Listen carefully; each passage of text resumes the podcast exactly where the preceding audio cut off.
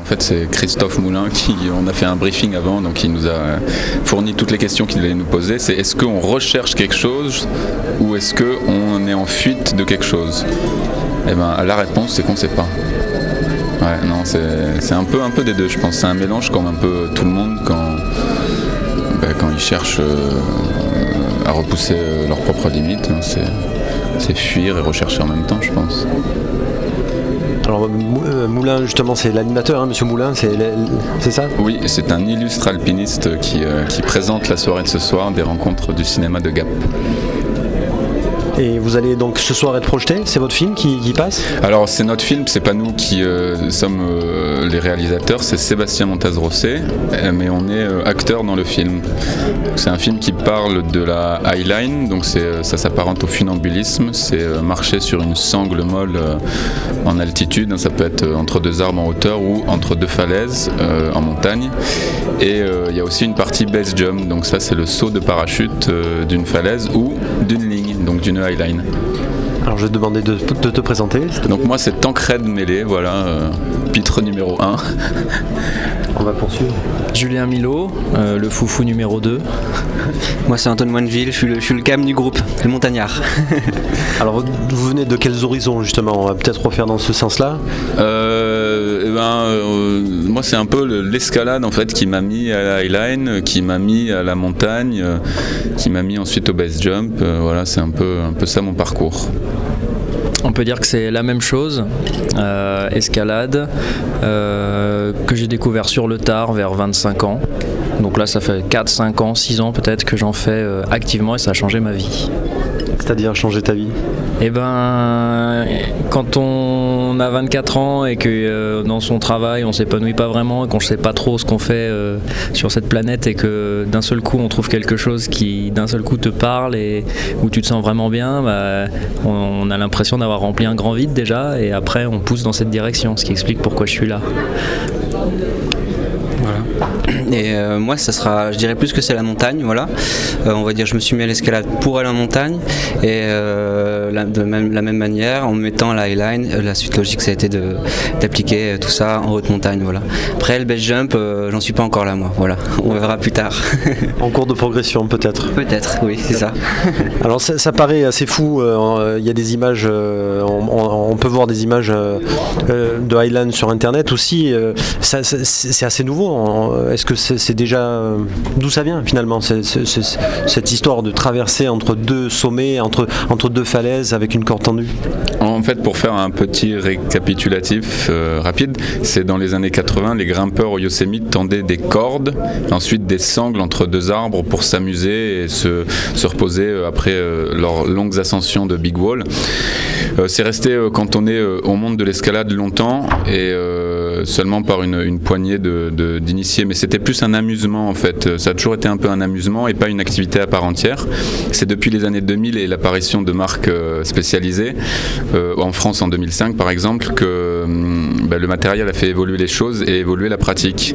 Et donc il y a de plus en plus de gens qui viennent à la pratique euh, sans pour autant être des grimpeurs à la base.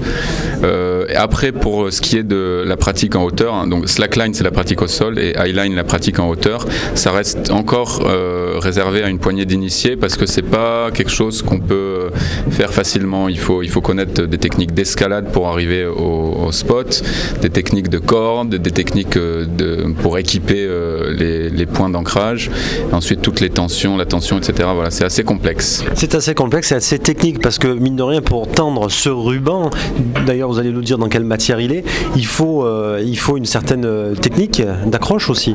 Oui, effectivement, ouais, c'est un ruban de nylon qui fait 2 cm et demi, donc c'est tendu, ça dépend des distances, ça peut aller de 200 kg à 1 tonne 5 et euh, c'est mou, donc voilà, il y a des oscillations quand on est sur, euh, sur la ligne.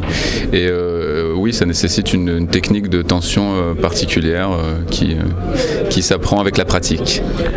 Alors on est à combien dans le film par exemple pour les images, à quelle, quelle altitude on est sur ce ruban de 2 de, de, de, cm et quelques? Alors tout au long du film, on va euh, aborder euh, différents projets qu'on a menés euh, au- à bien au cours de l'année. Et ça va du ras du sol ou du ras de l'eau jusqu'à des buildings à 120 mètres de haut. On est allé, il y a quelques images en montagne, donc là on est en altitude à 4100 mètres de haut. Et puis euh, dans les falaises norvégiennes, on est sur des hauteurs de 600 mètres en vraiment hauteur directe sous la ligne. Alors rassurez-moi, vous êtes accroché à cette ligne? Alors en Norvège, nous on a essayé de nouvelle discipline qui, pour, qui allie le base jump et la, et la highline. Donc l'idée c'est de partir, non pas accroché cette fois-ci, mais avec un parachute sur le dos pour euh, pas vraiment euh, se rattraper en cas de chute, mais sauter après une fois qu'on a fait une traversée qui s'apparente à du solo, donc qui n'est pas accroché en fait. Donc la sécurité et le parachute dans ce cas-là.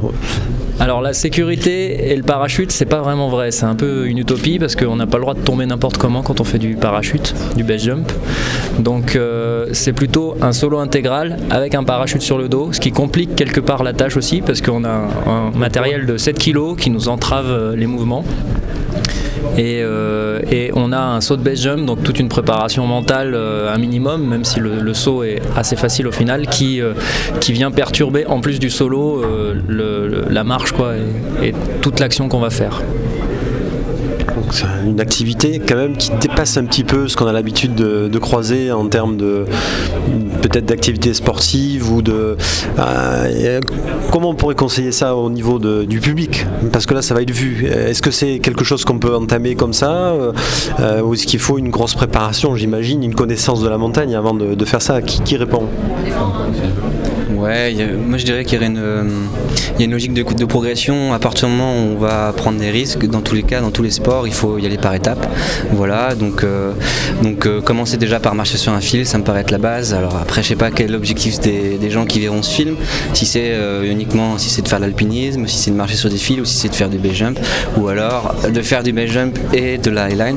Voilà, mais dans tous les cas, il y a une logique de progression où il faut y aller par étapes et, et pas faire n'importe quoi. Et, voilà, parce que quand euh, on voit des personnes qui font du solo sur des highlines ou alors comme mes deux camarades, mes deux amis qui font du, euh, du baseline, il euh, y a eu beaucoup beaucoup de préparation avant, ils savent qu'ils font, il y a une grosse grosse maîtrise du base jump et, d'abord avant tout une grosse maîtrise de l'highline. Voilà, donc il y a eu des étapes. des étapes, des préparations et, et beaucoup de, de, concentration. Pour le film, vous avez, vous avez tourné à quel endroit? C'était dans quelle, quelle partie? Alors il y a une partie qui qui est à Paris, une partie qui est au niveau du lac d'Annecy, une partie au niveau de la brèche de Trélaporte euh, dans l'envers des aiguilles à Chamonix et une partie en Norvège. Voilà. Vous êtes combien en France à faire ça euh, Au niveau highline, on va dire que les, les, pratiquants actifs, donc ceux qui savent installer une ligne par eux-mêmes et qui, euh, qui, qui, ouvrent de nouvelles lignes, je dirais une, une petite quarantaine.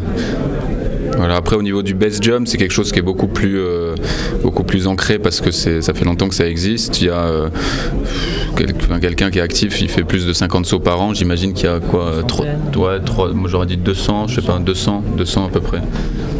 200 pratiquants.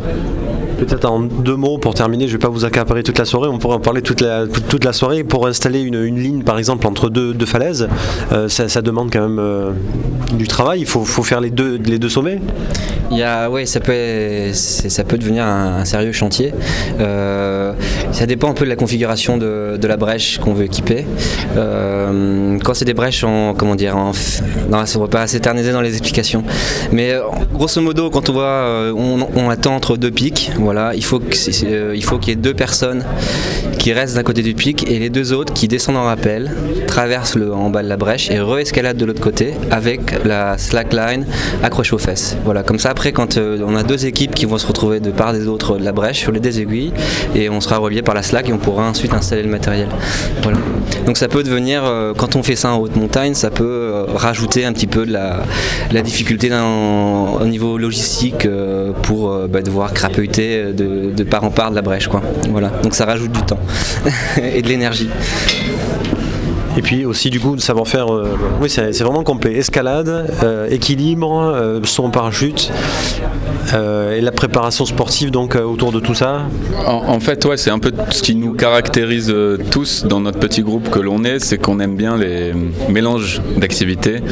Et donc on n'aime pas rester cantonné à une seule activité, quitte à pas avoir un, super, super niveau forcément, mais on aime bien vraiment tout mélanger. Donc ça, va être des sports de montagne, des sports de mer, tout, tout, est bon à prendre, toutes les idées sont bonnes à prendre pour construire en fait des, jolies choses, des choses euh, esthétiques.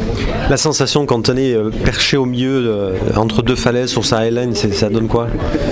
Là c'est la peur qui va peut-être rentrer en jeu.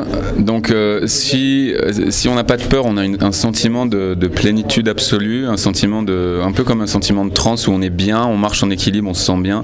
Et quand c'est un environnement qui nous terrifie, que la longueur est dure, enfin que la longueur est grande ou qu'il y a d'autres paramètres qui, qui nous font peur, et ben là, euh, le but c'est euh, de juguler sa peur et de se dire que euh, bah, qu'il faut maîtriser son mental, maîtriser ses tremblements au niveau des jambes et se dire mais il n'y a pas de raison d'avoir peur, calme-toi, tu traverses un point c'est tout. Voilà.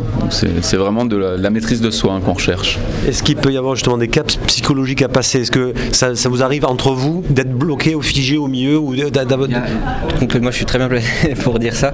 Il y a un vrai cap. Euh, quand on veut traverser une ligne, euh, en général, la première fois quand on est dans un niveau, dans notre niveau limite, on va se retrouver dans un peu euh, donc confronté à nos peurs. On va commencer à, on va mal slacker, voilà.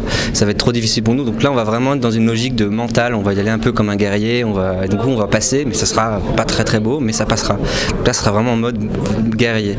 Et finalement, ce qu'on recherche, c'est plus de passer ce cap-là, qui est plutôt désagréable dans un premier temps, pour aller vers quelque chose, vers une maîtrise. Où là, du coup, forcément, le plaisir est là derrière. Quoi.